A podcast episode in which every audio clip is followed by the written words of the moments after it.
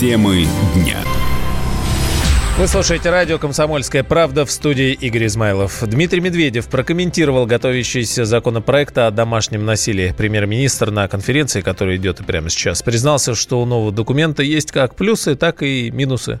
Если идет дискуссия, если люди жалуются, значит домашнее насилие есть. Значит, это не придумали журналисты, и это не инспирировано врагами. Вопрос в том, как на это реагировать. Я думаю, что в 21 веке никого не может утешить формула «бьет, значит, любит». У меня тоже нет пока окончательной позиции по этому законопроекту. Там вроде бы есть и достаточно интересные новеллы, вот, связанные с предостережениями, которые официальными структурами выдается или полицией, или судом. Ряд правил заимствовано из заграничного законодательства, когда люди, ранее находившиеся в семейных отношениях, не допускаются друг к другу на определенное расстояние, чтобы не провоцировать конфликт. Вопрос верификации и в том, не будет ли здесь манипулирования, о чем говорят критики вот этого законопроекта.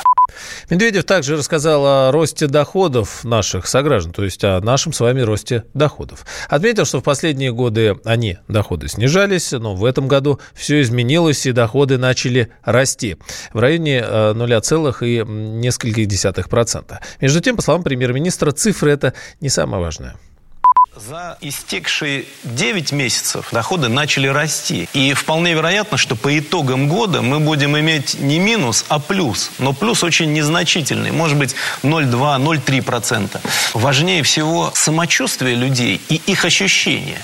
Вот если они понимают, что их доходы стабильны или еще лучше растут, то это хорошо. Если они считают, что все-таки их материальное благополучие ухудшается, то это очень плохо, это очень тревожный сигнал для государства, для правительства и, естественно, с этим необходимо что-то делать. Значит, мы, естественно, все эти процессы видим.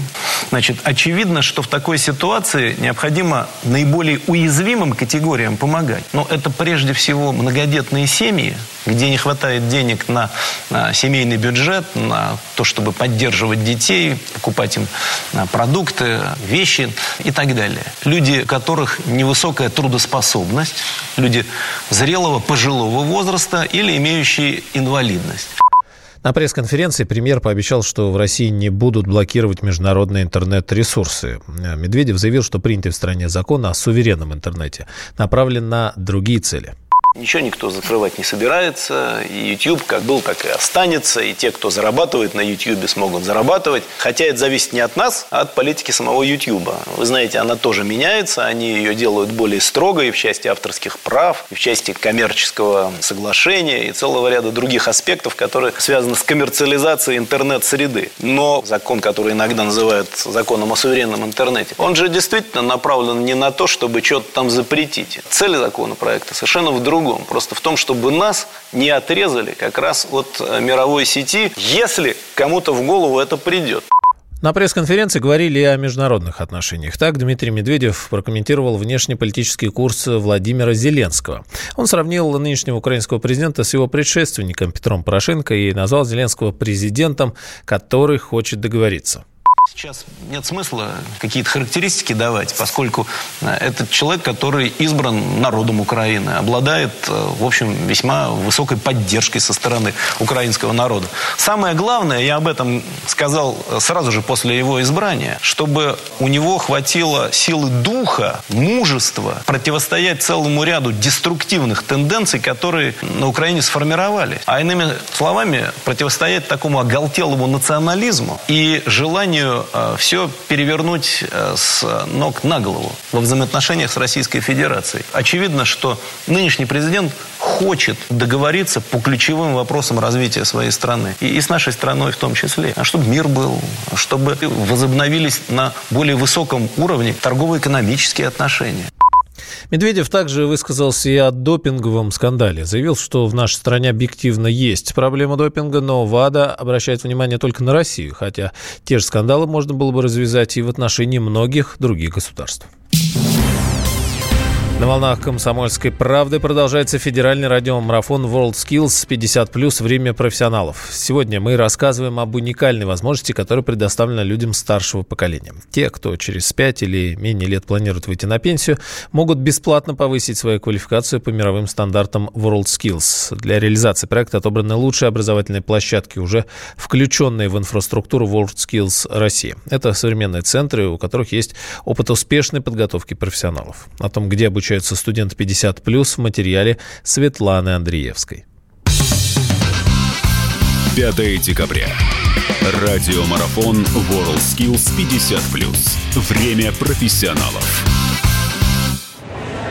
Казанский педагогический колледж – один из современных образовательных центров России, который был отобран Академией WorldSkills. В нем эксперты компетенции дошкольное образование проводят бесплатные курсы для тех, кому за 50. Здесь все по последнему слову техники. Мультимедийные классы, конференц-залы, Wi-Fi и зоны для отдыха.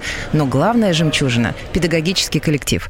Вот уже почти 15 лет у руля Казанского педколледжа стоит Анфиса Залялова. От рядового учителя до директора прошла долгий путь, поэтому о многих подводных камнях профессии знает не понаслышке. Опираясь на свой опыт, специально для студентов возрастной категории 50+, Анфиса Григорьевна разработала 7 новых образовательных программ, которые отвечают мировым стандартам WorldSkills.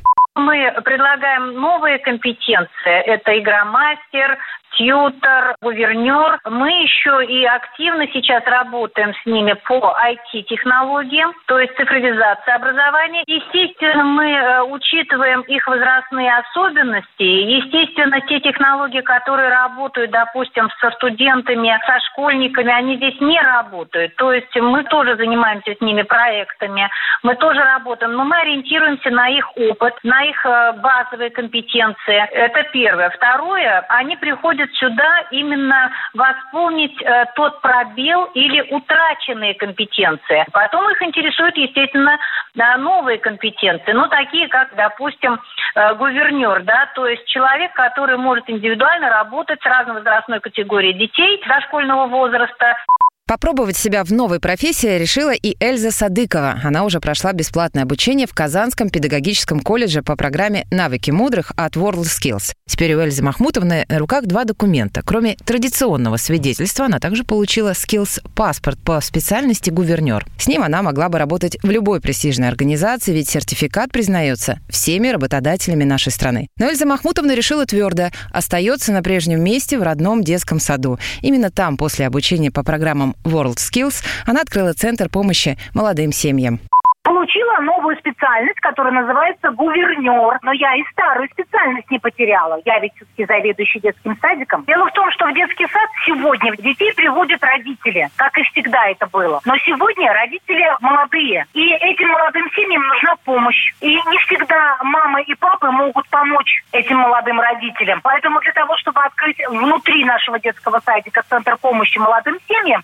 нам нужно было дополнительное образование. WorldSkills нам помог получить его. И поэтому сегодня у нас в детском саду есть центр помощи молодым семьям. Пока Эльза Махмутовна осваивается на новой руководящей должности, Казанский педагогический колледж продолжает обучение следующего набора возрастных студентов по программе «Навыки мудрых Союза WorldSkills России». Директор учреждения Анфиса Залялова делится. Желающих пополнить ряды учеников за 50 становится все больше. Администрация колледжа уже начинает думать над тем, как бы расширить аудиторию, чтобы поместились все, шутит Анфиса Григорьевна. Заявилось гораздо больше чем мы отобрали на обучение. Я думаю, что на будущий год эта цифра может возрасти, потому что эти люди делятся в сетях эти люди рассказывают о том, как они получали нового уровня удостоверения, скиллс-паспорта получили.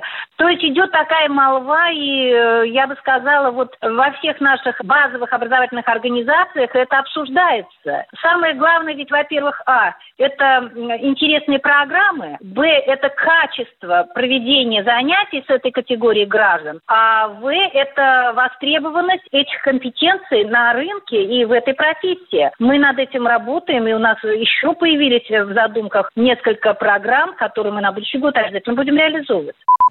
Казанский педагогический колледж – лишь один из современных образовательных центров, отобранных Академией World Skills. Всего в стране таких больше 600. В них можно пройти курсы повышения квалификации или обучиться новой профессии. На выбор 127 компетенций – от педагогических до инженерных направлений. А благодаря тому, что обучение реализуется в рамках федерального проекта «Старшее поколение» национального проекта «Демография», оно абсолютно бесплатное. Светлана Андреевская, радио «Комсомольская правда».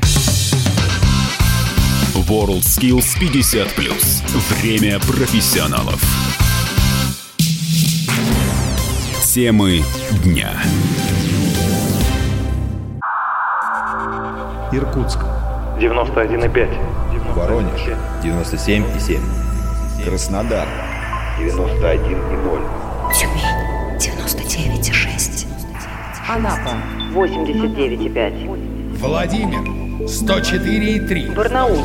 106,8. Екатеринбург. 92,3. Санкт-Петербург. 92,0. Москва 97,2. 97,2. Радио «Комсомольская правда». «Комсомольская правда». Слушает вся страна. Слушает вся страна.